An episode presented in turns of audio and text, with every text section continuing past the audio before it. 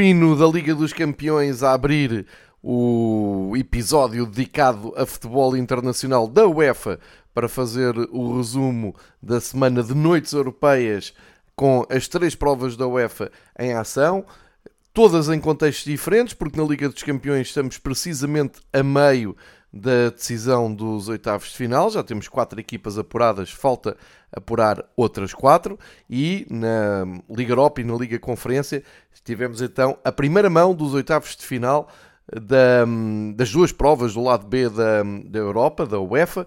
Uh, e já com uh, alguns resultados a darem sinais do que é que poderemos vir a ter aqui no futuro imediato. Olhando para já, para a participação portuguesa e sabendo que há três equipas ainda em prova, todas em posição diferente, isto é, o Benfica já entre as oito equipas apuradas da Liga dos Campeões, portanto repete a presença do ano passado nos quartos final, depois de ter confirmado a superioridade perante o Bruges.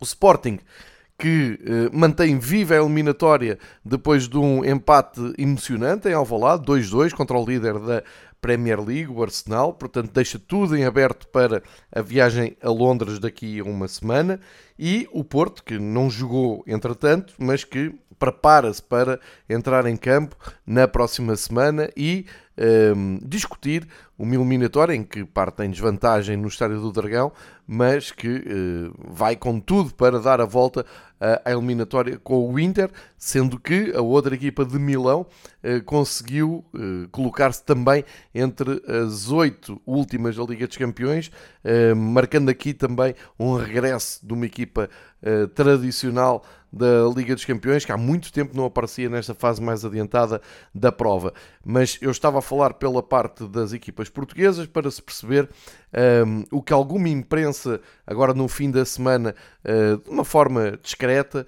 uh, fala sobre o famoso ranking da UEFA e o que é que poderá faltar a Portugal para um, subir mais ou para conseguir mais pontos.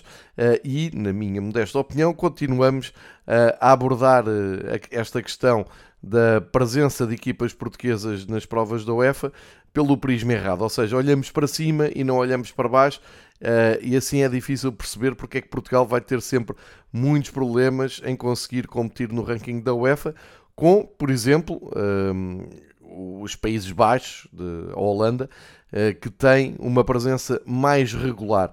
Ou seja, eh, há um título no jornal A Bola que diz Portugal vai mesmo perder a vaga ehm, no que diz respeito ao sexto lugar. Portugal ainda tem hipótese de manter o sexto lugar no ranking da UEFA, o que permitiria manter três equipas na Champions em 2024-25, mas com o passar do tempo e os Países Baixos sem cortarem diferenças, parece cada vez mais improvável. Ontem, um, ehm, ambos tiveram duas equipas a jogar, Sporting e Feyenoord, ambos, isto Portugal e Holanda, uh, e dois empates. Um, ehm, mas, porém, os uh, neerlandeses uh, ganharam vantagem, pois o seu empate valeu 0.2 pontos para as contas dos Países Baixos, um ponto a dividir pelas cinco equipas que iniciaram a época na Europa, e o Sporting apenas 0,166 um ponto, mas a dividir por seis.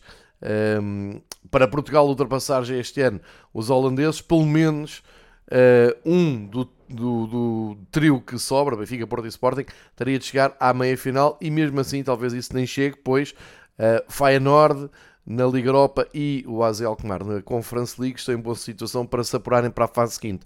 Ora bem, é aqui que eu quero chegar, é exatamente à questão da Liga Conferência. Acho que Portugal não percebe a importância da terceira prova da UEFA e Portugal não entende uh, o que é que significa ser competitivo na, neste ranking da UEFA. E por isso, Portugal olha. Um, ehm, para cima, ou durante uns tempos olhou de uma forma utópica para o top 5 de, de campeonatos europeus.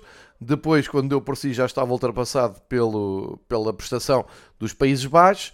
Uh, e agora, uh, se olhar para baixo, tem Bélgica, Escócia, Áustria, que são os países que mais perto se aproximam.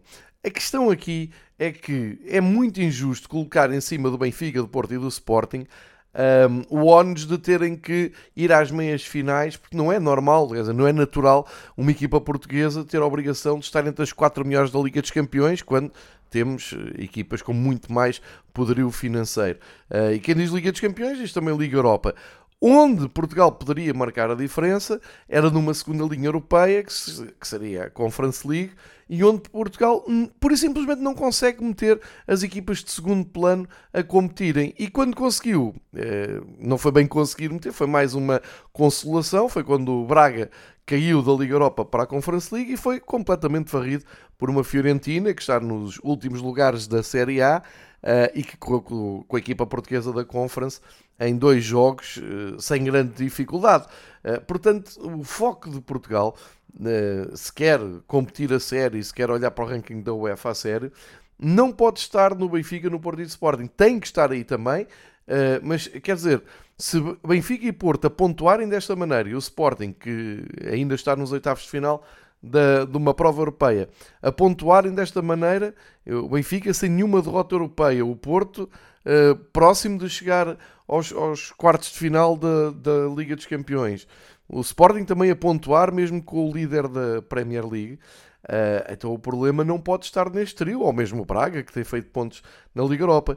Uh, tem é que se perceber porque é que equipas do segundo plano, que nos últimos anos tentaram chegar à fase de grupos da Conference League, não o conseguem fazer. Porque é que o Campeonato Português não consegue ter equipas competitivas para uh, a terceira divisão uh, europeia. É, é, muito por aqui que passa e muito menos uh, de olhar para cima. Isto é uma, uma opinião muito pessoal, mas depois que se traduz na hum, fraca cobertura e na fraca importância que a imprensa portuguesa dá à Conference League. Basta ver hoje os jornais, a Conference League, por exemplo, na bola tem direito a uma colunazinha com os resultados todos, não há, nem, nem sequer dão o mesmo espaço que dão à Liga Europa e, eh, como já disse aqui na semana passada, mesmo no, nas transmissões televisivas, a SIC que tem os direitos, eh, é difícil ver os resumos todos da, da Conference League. Fica aqui eh, mais uma vez esta reflexão, mais uma vez este apelo, uh, porque passa mesmo por aqui uh, e menos pelo aquilo que os grandes clubes possam fazer, porque senão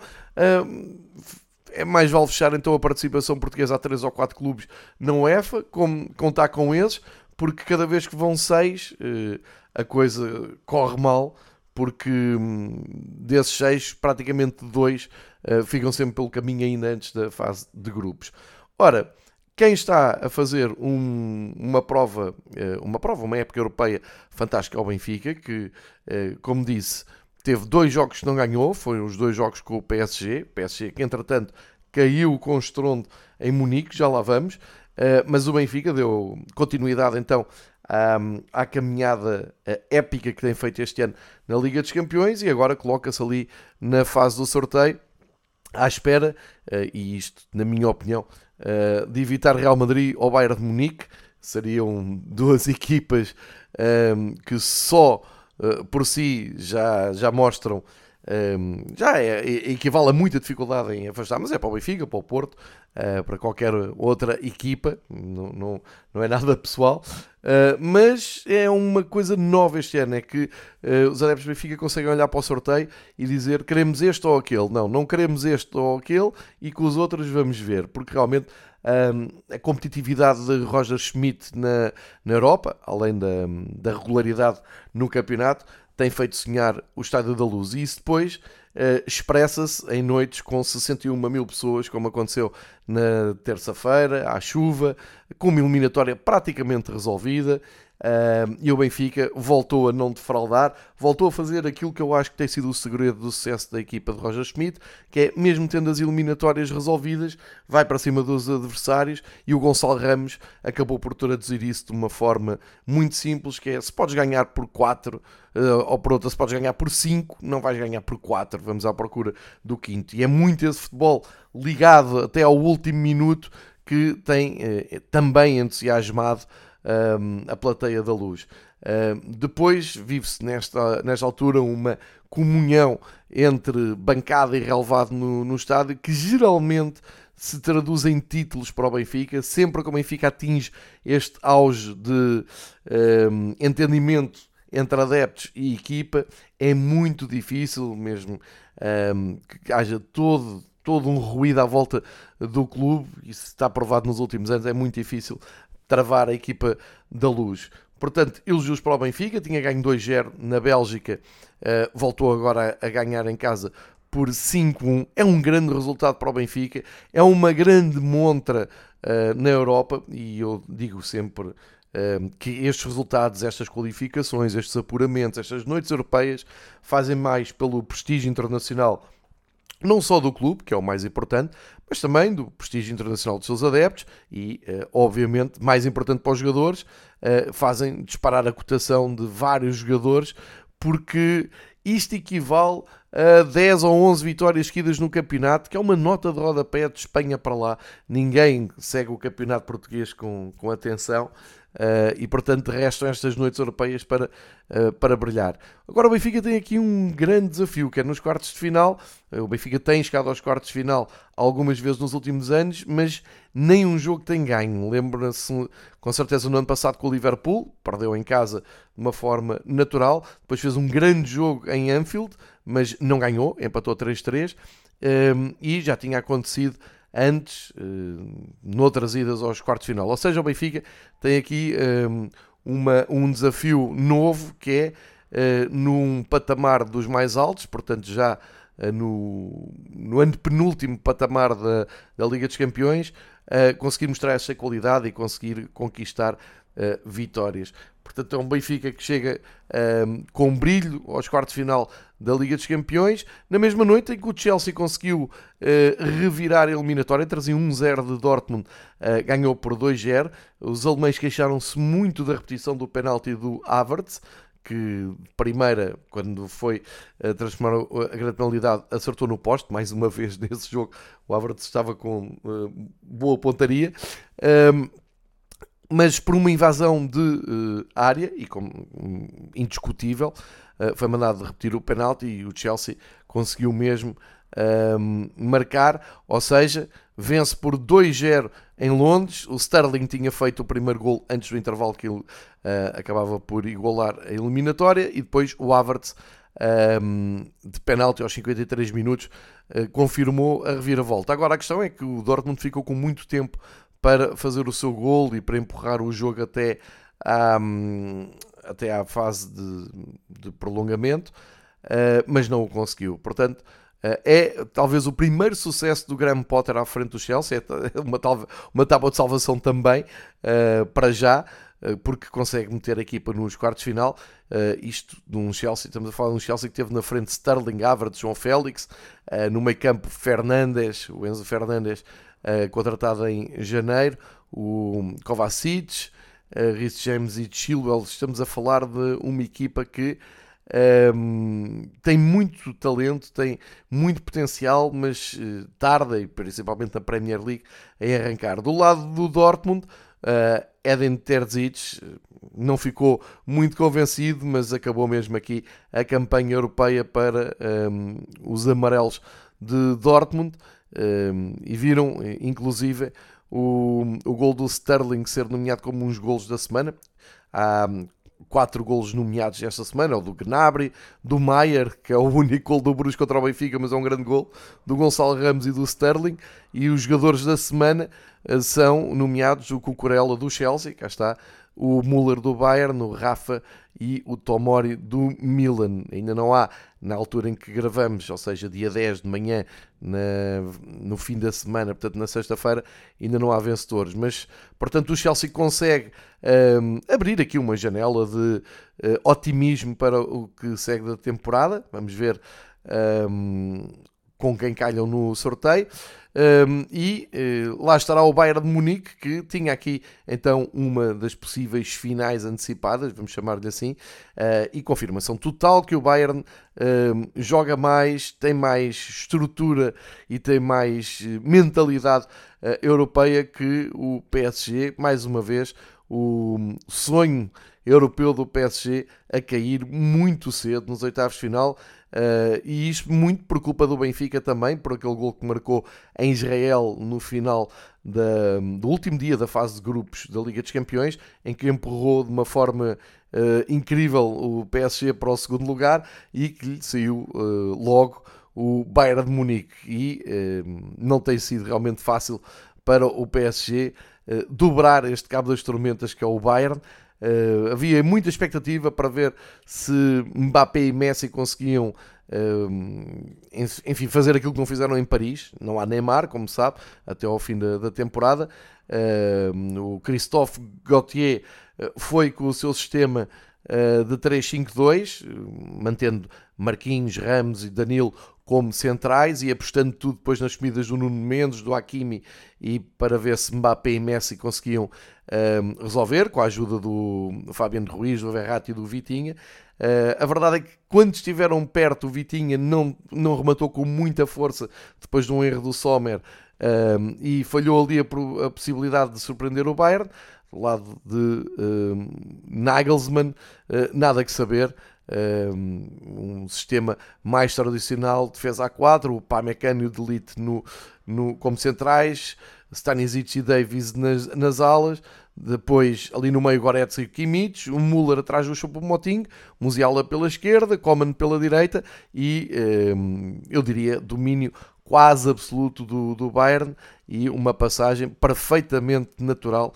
Uh, e o Bayern, claro, como um dos grandes candidatos a vencer esta Liga dos Campeões. Vamos ver o que é que acontece com o projeto de, do PSG, porque nos últimos anos uh, era muito baseado com a força de promover também o Mundial que já lá vai, não é? Que aconteceu em, em dezembro. Vamos ver se vai continuar a haver vontade de enterrar ali milhões de euros em plantéis eh, eh, multinacionais eh, com a esperança de colocar Paris como capital da Europa. Não tem sido nada fácil.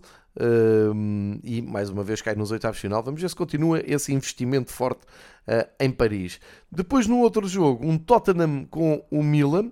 E uh, eu diria que foi uma passagem tipicamente italiana, não quero cair no chavão do, do Catenaccio, nada disso, mas o Milan muito competente, eles que são ainda os campeões em título em Itália, este ano vão passar o título para o Nápoles, muito provavelmente, como temos visto aqui às segundas-feiras, mas um jogo muito competente do, do Milan, trazia uma vantagem muito curta e, na verdade, um, o, a equipa italiana passa graças a, um gol apenas e só na primeira mão uh, e resistiu bem um, em Londres. Grande seção da imprensa uh, inglesa com o António Conte, com a maneira como o Tottenham um, não conseguiu surpreender, não conseguiu provocar, não conseguiu pressionar o Milan. Tivemos uh, uma conferência de imprensa, conferência de imprensa não, declarações numa flash do um, Richarlison um, criticar muito a postura da, da, equipa, dizer que não percebeu porque é que não entrou mais cedo, por aí fora. Uh, a verdade é que foi muito curto o Tottenham. O, o Conte uh, jogou com aquela linha 3, Romero, Lenglet e Ben Davis. Depois projetou o Emerson e o Perisic pelas alas, o Skip e o Oiberg no meio campo, uh, à espera que Kulusevski, Son e Kane acabassem por resolver e abandonar o jogo. Mas debateram-se contra um muro. Primeiro o Manhã, que esteve muito bem na baliza da equipa de Stefano Pioli, um, e depois Teo Hernandes na ala, Tiot na outra ala, o Calulu, Tomori deram muito conta do, de toda, toda a situação, de todas as dificuldades que o Tottenham trouxesse, e ainda tinham o Tonal e o Coronic, o Júnior Messias, a acionar o Giroud, Rafael Leão e Brahim Dias, só para falar na equipa que começou uh, o jogo e na, nas apostas que um, ehm, Pioli fez. O, o Conte ainda mandou a jogo o Richarlison, que lá está, uh, criticou muito a gestão do, do Conte, o Pedro Porro, que não, não foi titular, um, ehm, e ainda o Davison Sanchez uh, para refrescar um pouco também a defesa. Uh, e do lado do Milan ainda foram um jogo o Benacer, o Rebic, o Origi, o Salamakers que foram ajudar a equipa a resistir então no bonito estádio de Londres dos Spurs, uh, mas conseguiram um grande feito, ou seja, depois de recuperarem o título que já não ganhava há muitos anos a Itália, no ano passado, conseguem colocar o Milan nos últimos oito Uh, oito clubes da Liga dos Campeões, portanto, grande trabalho do Stefano Pioli, acho que está a cumprir os objetivos. E agora o Benfica e o Milan têm aqui um, um desafio que é contrariar os milhões com um, aquilo que é a tradição, aquilo que é a cultura, aquilo que é toda a sua história, o peso da sua história, o peso dos seus museus, contra, não, não, estou a dizer todos, claro que o, o Bayern também uh, tem essa particularidade, mas quando se fala do Manchester City, por exemplo, uh, percebe-se bem esse contraste. Na Liga dos Campeões ficam então a faltar decidir entre Manchester United e Leipzig, jogo marcado para dia 14, está 1-1. O Porto Inter também dia 14, está 1-0 para o Inter. E depois no dia 15, o Real Madrid para confirmar a goleada que conseguiu em Anfield, 5-2. E o Nápoles para confirmar em casa a vitória que tinha conseguido na Alemanha por 2-0. Depois é esperar o sorteio.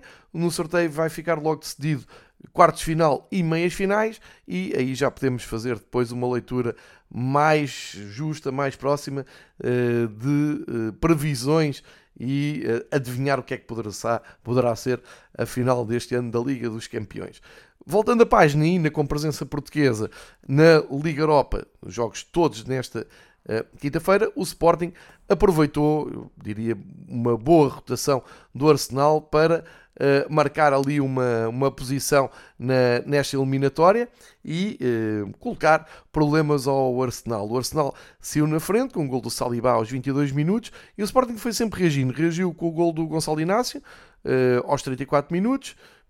depois, Paulinho deu a volta ao resultado aos 55 minutos, colocando uh, Alvalade, eu iria dizer em euforia, mas fazendo aqui um à parte, só 36 mil pessoas em Alvalade para ver o líder da Premier League.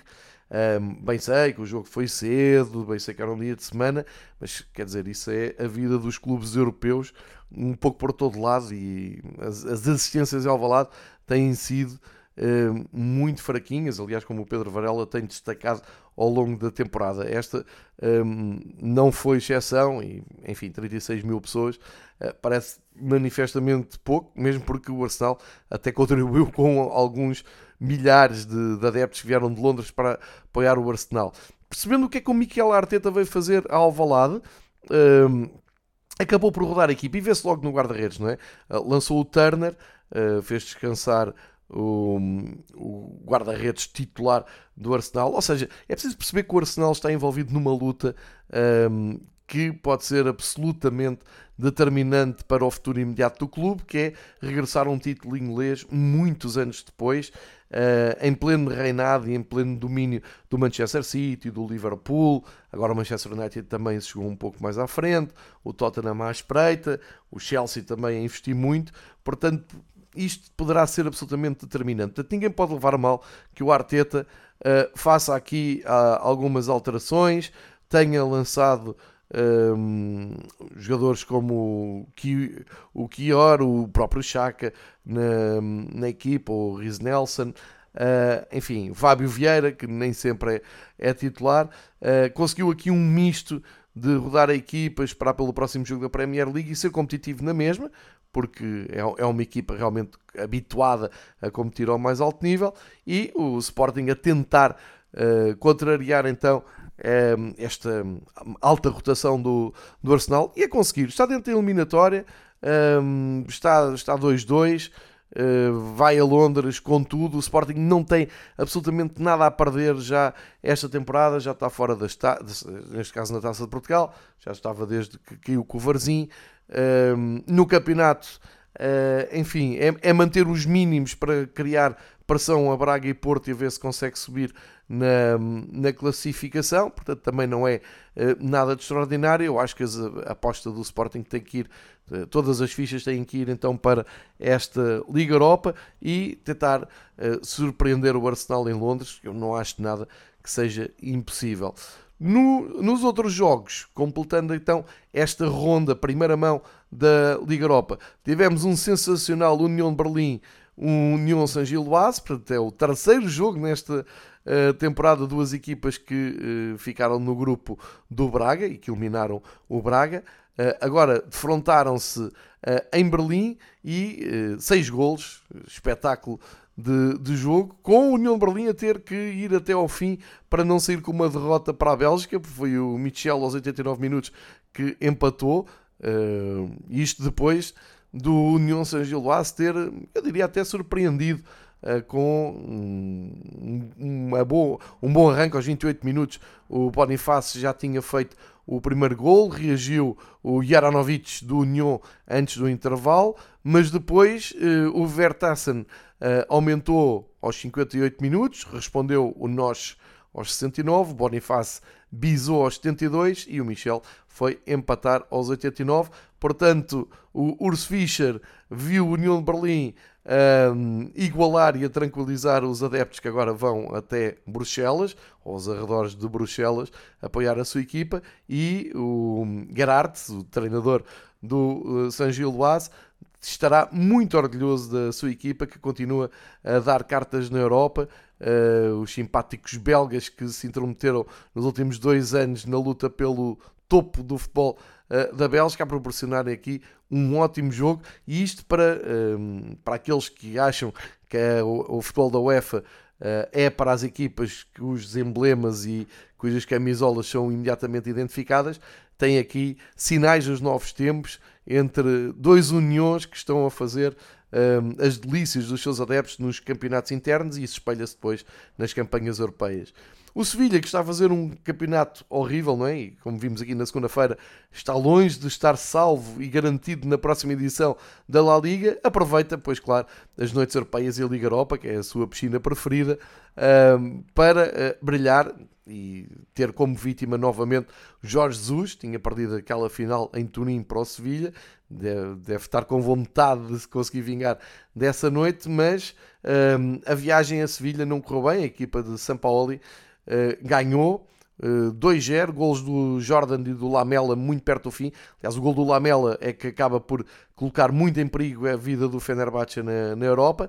Não conseguiu o Fenerbahçe fazer aqui nenhum gol. A equipa de Jorge Jesus vai tentar tudo por tudo na Turquia para igualar pelo menos uh, a eliminatória e anular estes dois gols de vantagem e o Sevilha, tal como se tinha previsto, a aproveitar a prova preferida para ganhar moral para o resto da temporada. O Manchester United respondeu bem àquela goleada histórica sofrida em Anfield, lá foi curando as feridas, uh, à conta de, do Betis de Manuel Pellegrini. Durante muito tempo parecia estarmos perante um jogo equilibrado. O Rashford fez o primeiro gol muito cedo, tranquilizando e mudando um pouco o ambiente em Old Trafford. Mas depois o Ayoze Pérez faz aos 32 minutos 1 a 1 e ficou ali uma intranquilidade e uma incerteza até quanto à eliminatória. Mas depois da segunda parte, o Anthony, o Bruno Fernandes, o Egorst, num gol que festejou muito, aumentaram para 4-1 e acho que encaminharam a eliminatória para a equipa de Eric Tenag. Um, para irem com alguma tranquilidade até Sevilha, uh, embora o Pellegrini diga que a eliminatória não está fechada e têm esse direito, terão que fazer três golos para uh, anular esta desvantagem, portanto já não vai ser fácil uh, igualar a eliminatória, quanto mais dar a volta. ainda com ambiente alemão. Uh, Leverkusen recebeu Frank Vars da Hungria. Frank Vars que aos poucos tem voltado às fases mais adiantadas destas provas da UEFA, mas uh, vitória sem grande brilho. O Demir Bay marcou aos 10 minutos e depois o Tapsoba, que já passou por Guimarães, bem nosso conhecido, um, ehm, aumentou para 2-0 a 4 minutos do fim, deixando a equipa húngara sem grandes hipóteses de reação. De qualquer maneira, há aqui alguma expectativa para ver como é que o Frank Fares do Cherchesov uh, entra em campo e que, que tipo de, de trunfos é que vão tentar para voltarem à eliminatória. Eles têm uma frente de ataque com o Marquinhos, que é muito bom jogador do lado esquerdo, o Traoré e o Mai na frente. Vamos ver se conseguem brilhar em casa. Uh, mas uh, a equipa de Leverkusen, o Xabi Alonso, conseguiu equilibrar a equipa, conseguiu dar-lhe ali uma competitividade muito interessante, uh, num 4-3-3 muito eficaz. e parece-me que o Leverkusen tem tudo para seguir em frente. Vamos ver em Budapeste no dia 16 se o Frank Fares ainda tem uma palavra a dizer nesta eliminatória. A Roma de José Mourinho também avança. Atenção que o José Mourinho um, e a Roma são os detentores da Conference League, portanto, a nível europeu, uh, esta carreira de Mourinho na Roma está a correr muito bem.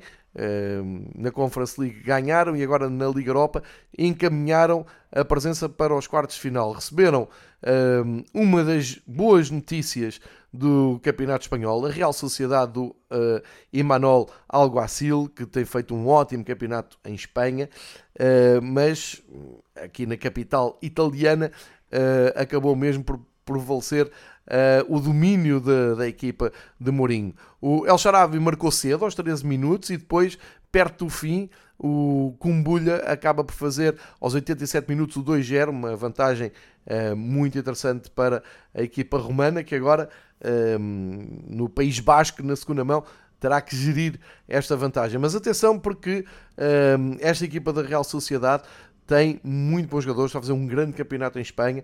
Espera sempre coisas do Merino, do David Silva, do Ilharramendi, na frente o Sarlote e o Cubo. São jogadores que podem a qualquer momento fazer a diferença, são muito competitivos e, portanto, a Roma não poderá facilitar na, na ida ao País Basco uh, daqui a uma semana. Outra equipa italiana também encaminhou o seu apuramento, embora com mais dificuldades, e este é um caso de que, hum, se dissermos que a Juventus ganhou por um zero ao Freiburg, uh, deve haver muito boa gente a perguntar quem. Sim, o Freiburg está a fazer e tem feito nos últimos anos boas campanhas da Bundesliga, ficando, lutando sempre ali por hum, zonas europeias, qualificação europeia, e está aqui sem favor nenhum. Foi a Turim, lutou pelo resultado, Uh, quem, uh, quem fez o gol que faz a diferença nesta altura foi o nosso conhecido Di Maria, aos 53 minutos. E não houve um gol anulado ao Friburgo, que poderia deixar as Juventus numa, numa posição muito mais desconfortável. Uh, mesmo assim, eu acho que a equipa da Alegre vai, vai à Alemanha perfeitamente ciente da capacidade do, dos alemães e das dificuldades que vai ter. Uh, não vale a pena subestimar o Freiburg por não ter um grande nome europeu. Tem um projeto uh, futebolístico muito interessante. Aliás, este, este encontro uh, coloca frente a frente duas ideias, eu não digo muito parecidas, mas semelhantes, uh, pelo menos a partir de trás. O Máximo Alegre gosta da, daquela linha de três.